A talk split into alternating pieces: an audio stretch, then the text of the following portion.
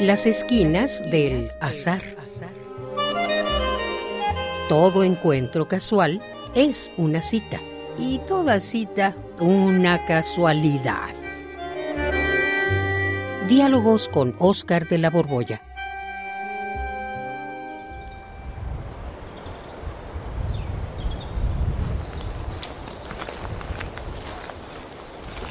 No, Juan. No, no, no nos podemos detener. Es que ya no puedo más, Oscar. Llevamos como una hora, como una hora subiendo. Es que debemos llegar, debemos llegar hasta la punta del cerro. Uf, Pero, uf, pero ya dame, dame lo que me prometiste, ¿no? Quiero, quiero mi regalo ahora. no, no, no, no. Debemos llegar hasta arriba. Arriba, pero es que está lejísimos. Y además está muy empinado. Ay, nos sentamos a descansar un poco, ¿no? Y luego le seguimos. No, Ándale. no, no, no, mi querido Juan. ¿No? La condición para que pueda darte lo que te prometí Ajá. es que subamos de un tirón hasta la punta. Ay, pero, ¿por qué carambas tenemos que ir hasta la punta del cerro? No, yo ya en serio estoy agotado. Me duelen las rodillas, este. Ya no puedo más, se me ve el aire. Pues mira, mejor subamos en silencio. porque Yo también estoy rendido. Ah. Así que síguele. Sí, ¿verdad? Cuando se habla se pierde más aire y se cansa uno más. Mejor vamos en silencio. Ah, en silencio, Archie.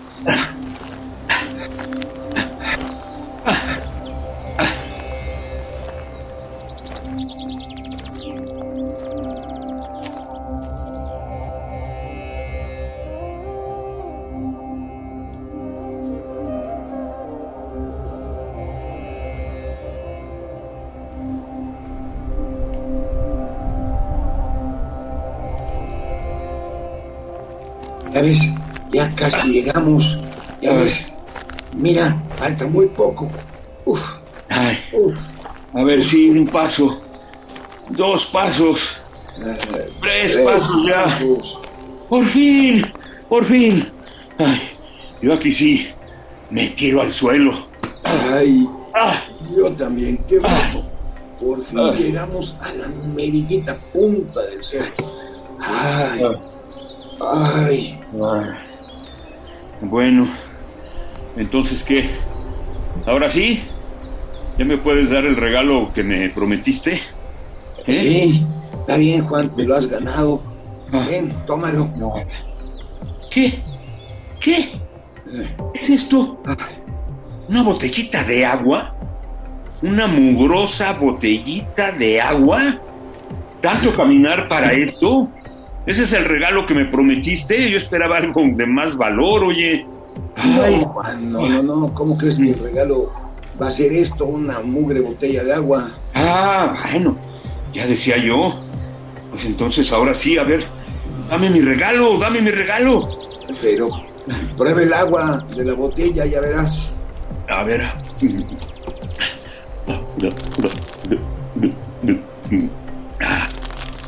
Fresquecita. Ay, maravillosa, sí me cayó muy bien. Qué alivio, qué buena idea tuviste eh, de traer estas botellitas de agua.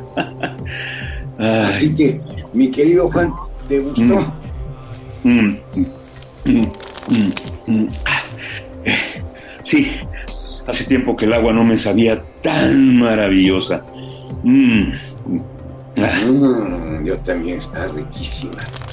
Pues este es tu regalo, Juan. Esta es. ¿Qué? Esto es mi regalo. Una mendiga botella de agua. Para eso me hiciste subir hasta la punta de este cerro. Ay, No, no, no, mi querido Juan. La botella te la podría haber dado sin haber subido hasta acá.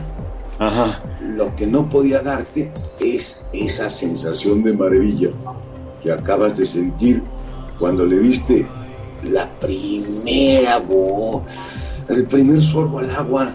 ¿A poco no te pareció maravilloso, refrescante? Porque fíjate, incluso a pesar de que el agua es inodora e insabora, ¿a poco no te pareció sabroso? No, pues eso sí, eso sí, no, no puedo negarlo. Me supo de maravilla. Pero, a ver, a ver, a ver. Oscar de la Borbolla, me has hecho subir hasta acá. ¿Nada más para eso? Pues sí, Juan. Para eso y para tener esta vista, mira. Ay, qué lo lejos. Ay, qué bonito. El paisaje. Mm, Mira, allá abajo está la ciudad sepultada en una nube café. Parece que está, una, está en una atmósfera pantanosa. Y en cambio aquí, ¿qué te parece el aire? mm. No lo voy a negar. El aire está de lujo. También la vista. Qué vista, qué paisaje. Pero también qué esfuerzo nos ha costado, ¿no? Pues en esto precisamente radica una de las claves de nuestra capacidad de valorar las cosas, Juan. Ah, ya te voy entendiendo, Oscarín. Tú eres de los que piensan que solamente valoramos las cosas que nos cuestan trabajo. Sí, de alguna forma sí. Pues valorar no es otra cosa que una calificación subjetiva. Las cosas en sí mismas no son valiosas. No las apreciamos por lo que son, sino por lo que significan para nosotros.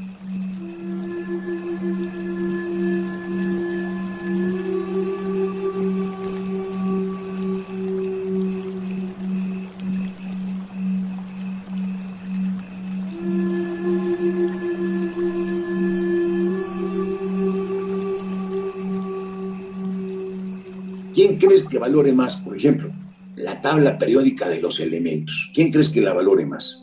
¿Mendeleev, a quien le costó sangre idearla, o uno de estos estudiantes de secundaria que ya se le encuentran hecha y en el mejor de los casos solo tienen que memorizarla?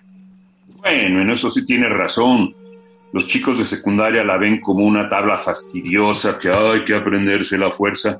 Y en cambio este maravilloso químico ruso Mendeleev dedicó su vida para formularla. Tabla periódica de los elementos. Pues mira, estás, este esfuerzo hasta te está volviendo sabio, eh, porque está- estás diciendo lo mismo que dice Ortega y Gasset eh, eh, en uno de sus libros que es Introducción a la Metafísica. Decía que hay una enorme diferencia frente al conocimiento. La que tiene el estudiante, que mira el conocimiento como un estorbo, y la que tiene el investigador frente al conocimiento el investigador vive la- el conocimiento como algo que le falta, como algo que a Mm. toda costa hay que conseguir. Igual que Mendeleev, igual que los alumnos de secundaria. Por eso te digo que andas hasta volviéndote sabio, te hace bien el ejercicio, ¿eh? ya te entendí. Uno valora las cosas cuando nos cuestan. Pero no entiendo por qué dices que el esfuerzo es el que nos forma. Ah, pues te, te lo voy a decir con un ejemplo muy sencillo. Mira, ya ves que en los parques recreativos, en los, en los parques donde hay juegos para niños, Ujú. ve un, imagínate una resbaladilla y un columpio. Sí. Para que un niño se divierta en la resbaladilla, pues tiene que subir la escalera y luego deslizarse. Y si quiere deslizarse otra vez y sentir, pues, esta experiencia, necesita subir las escaleras. De nuevo. cambio, fíjate lo que pasa con los columpios. Salvo algunos que se impulsan por sí mismos, en la mayor parte de los casos, a los columpios se sube el niño y alguien los empuja Ajá, para que se puedan mecer. Ajá. los que hacen el trabajo no solamente se divierten, sino que se mejoran físicamente. En cambio, los que están ahí columpiándose y siendo empujados, pues se divierten, pero pues no hacen mucho esfuerzo, por eso no se forman. Bueno, yo no tenía quien me empujara, ¿eh? Entonces me paraba en el asiento del columpio y yo solito jalando la cadena y levantando los pies me daba impulso. No, yo también, hasta me trepaba ahí y entonces. Eh, me, me balanceaba más fácil, pero cuando te digo que a cierta edad nadie te subió en la resbaladilla y, y ya se hace ese deporte de estar trepando. Por eso te digo que el esfuerzo nos forma, nos capacita para poder hacer algo más, paradójicamente, fíjate, lo fácil nos debilita y nos, nos va volviendo cada vez más incapaces, más dependientes. Eso sí, hoy todo el mundo prefiere lo facilito, ¿no? Lo inmediato. Sí, mi Juan, hoy el mundo está patas para arriba. Estamos convencidos de que lo mejor es lo fácil y lo expedito. Y precisamente por eso andamos tan mal formados intelectual y físicamente. Saber es fácil. Le picas al internet y te da el dato, la comida fácil. Te, empacas unas papitas. Y ahí andamos todos desnutridos física e intelectualmente. Sí conoces el proverbio chino ese que dice... Ajá, ¿cuál? Regala un pescado a un hombre y le darás alimento para un día. Ajá. Enséñalo a pescar y lo alimentarás para el resto de su vida. ¡Ay, qué padre! Eso sí es sabiduría china, ¿eh? qué bonito. Ya te entendí. Pero ahora que estamos en la punta del cerro, nos falta otro esfuerzo, creo. Vamos a tener que bajar. O sea, vamos apenas a la mitad. sí, sí, sí, sí. Fíjate que también la sabiduría cuesta trabajo. Mira, a ti y a mí, que hemos tenido que subir hasta aquí y ahora tendremos que bajar, no se nos va a olvidar tan fácilmente esta plática. En cambio, los que nos están escuchando por Radio UNAM, pues quién sabe si la aprecien tanto, eh? y quién sabe cuánto les dure. Pero ni modo, así es esto. Tú y yo, aunque nadie lo crea, estamos trabajando. Así que comencemos a bajar. A bajar. Vamos. Una. Vamos. Dos. Tres. Uno.